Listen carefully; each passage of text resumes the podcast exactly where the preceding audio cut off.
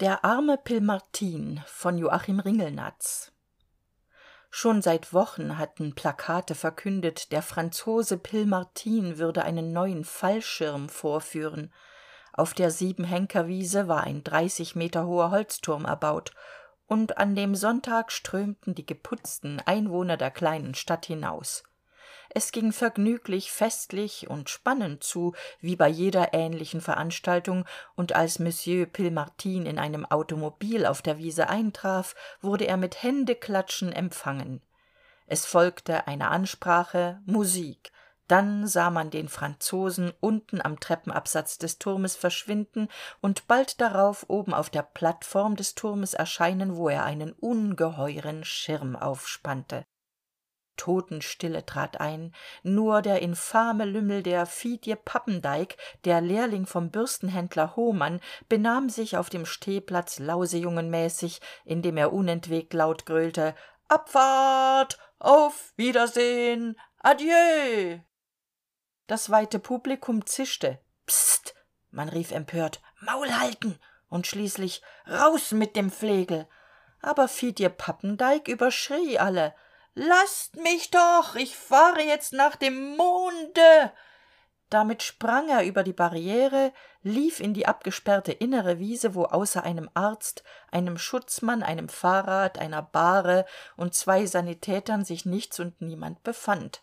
Fidje pappendeik aber sprang mit behender schnelligkeit auf das fahrrad fuhr ein stück über die holprige wiese hin und auf einmal ehe jemand daran dachte den störenfried auf einmal ohne dass irgend jemand bemerkte niemand ahnte oder war darauf gefasst kurz auf einmal hob sich das fahrrad und fidje pappendeik fuhr auf einem ganz gewöhnlichen fahrrad nichts anders als wie jeder radfahrer fährt fuhr aber durch die luft auf über luft fuhr schräg aufwärts in die wolken.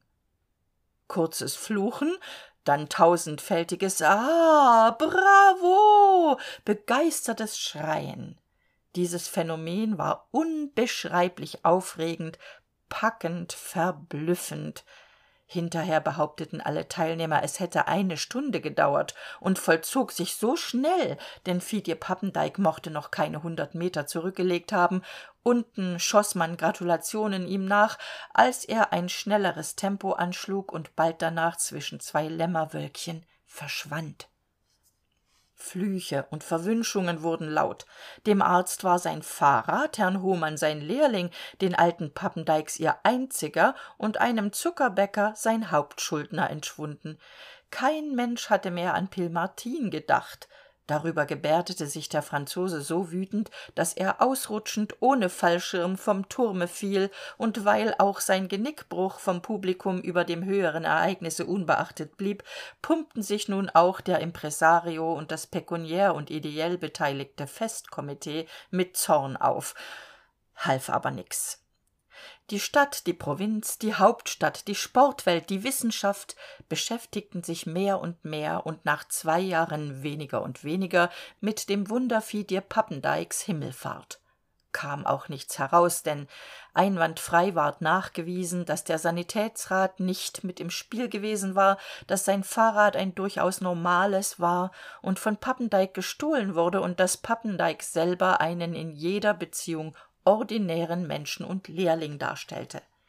Da vater pappendeik das fahrrad und den zuckerbäcker sowie einige beschwichtigungen bezahlte so blieb nichts übrig als eine sich mehr und mehr entstellende erinnerung an eine massenvision und an jemanden der wirklich weg war.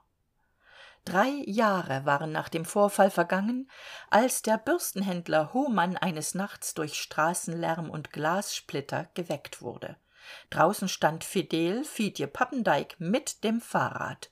Lediglich aus neugierde nahm herr hohmann den alten lehrling wieder auf und war alle welt zu diesem freundlich aber weder dem bürstenhändler noch irgend jemand anderem nicht einmal seinen eltern erzählte fidje auch nur das geringste von dem was er erlebt hatte oder wo er gewesen wäre oder wie er so habe fliegen können es kamen petitionen reporter professoren jedoch wenn nicht schon der eifersüchtige hohmann diese endlosen wißbegierigen aus dem hause warf so erstickte sein lehrling jedes interview im keime indem er sich plötzlich blödsinnig stellte und stumm grimassen schnitt oder alle fragen konstant mit kopfschütteln beantwortete oder auch gar zu aufdringliche beharrlichkeit durch noch aufdringlicheres unanständiges benehmen in die flucht jagte fidje pappendeik war der verhaßteste mensch.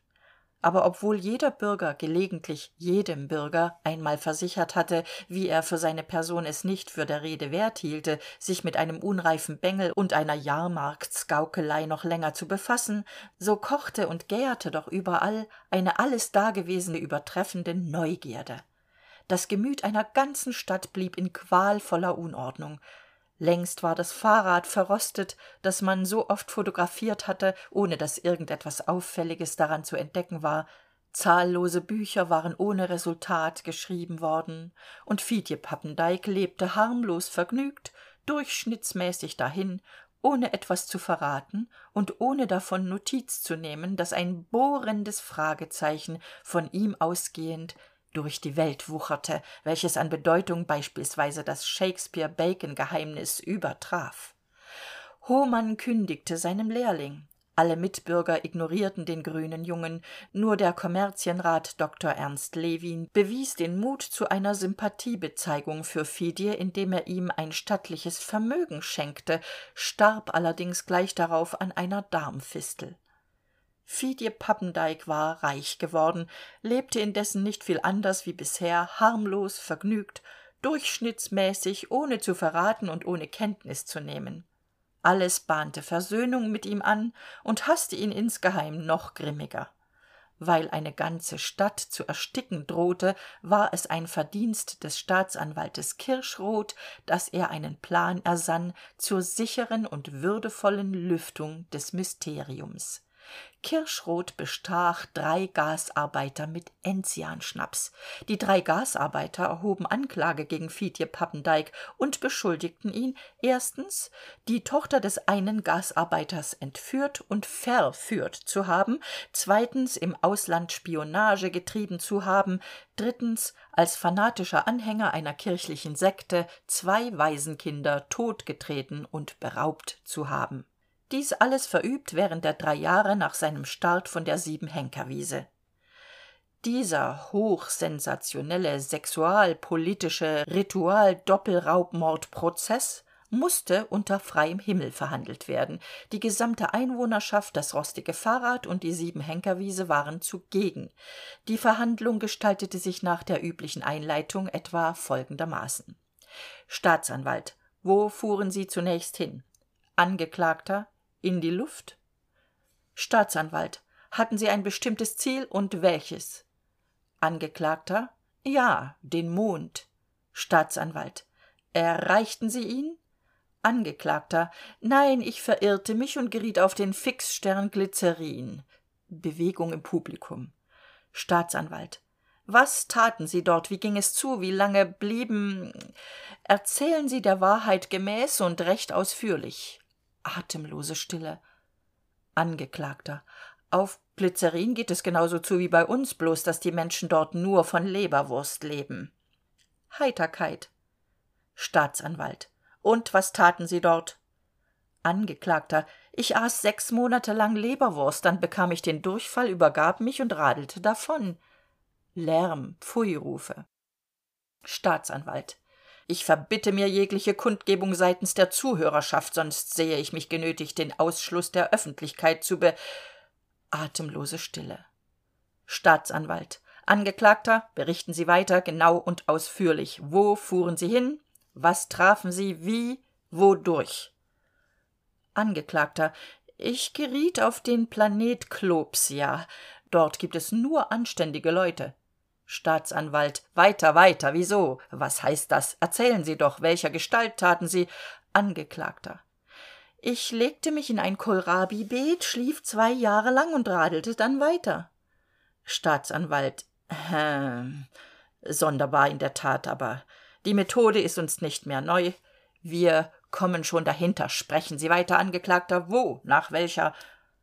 Angeklagter ich landete auf dem seitenmonde exlibris staatsanwalt. Exlibris unruhe. Angeklagter. Ja exlibris dort ging es fürchterlich zu. Hört hört. Staatsanwalt fürchterlich? Ruhe auf der galerie. Wollte sagen unter freiem himmel.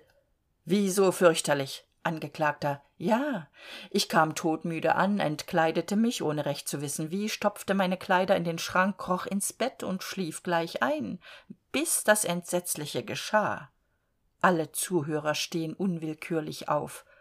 Staatsanwalt welches entsetzliche stocken sie doch nicht fortwährend. Angeklagter. Ich erwachte plötzlich die lampe brannte da sah ich aus dem türspalt des kleiderschrankes einen nackten arm herausragen der mir meine zerknüllte hose reichte und eine hohle stimme sagte liederjan ich sträubte mein haar kroch unters bettdeck und als ich wieder erwachte hatte ich ein halbes jahr verschlafen da radelte ich zur erde zurück minutenlanger lärm dann stille. Staatsanwalt. Angeklagter sie haben bisher dreist gelogen. Angeklagter. Ja. Staatsanwalt. Wir wissen mittel und wege sie zahm zu machen aber erklären sie uns jetzt zunächst einmal wie sie es fertigbringen sich mit einem fahrrad in die luft zu erheben. Angeklagter. Das kann ich nicht. Ich setze mich einfach drauf und fliege los. Staatsanwalt. Quatsch ich setze mich auch einfach drauf und fliege nicht los. Also der angeklagte schweigt. Staatsanwalt können sie uns den vorgang vielleicht praktisch vorführen? Angeklagter ja es wird ihm das rostige fahrrad gebracht. Angeklagter vormachend ich ergreife die lenkstange erst mit der linken dann mit der rechten hand. Dann setze ich den linken fuß auf das linke pedal. Dann hole ich ganz ganz tief atem allgemeines tiefes atemholen staatsanwalt das ist recht so erzählen sie vernünftig fahren sie fort. Angeklagter. Dann äh, fahre ich fort. Er schwingt sich auf den sattel und tritt an fährt ein stück über den rasen hebt sich dann in die luft und bewegt sich erst langsam auf einmal sehr schnell gen himmel und kam nie zurück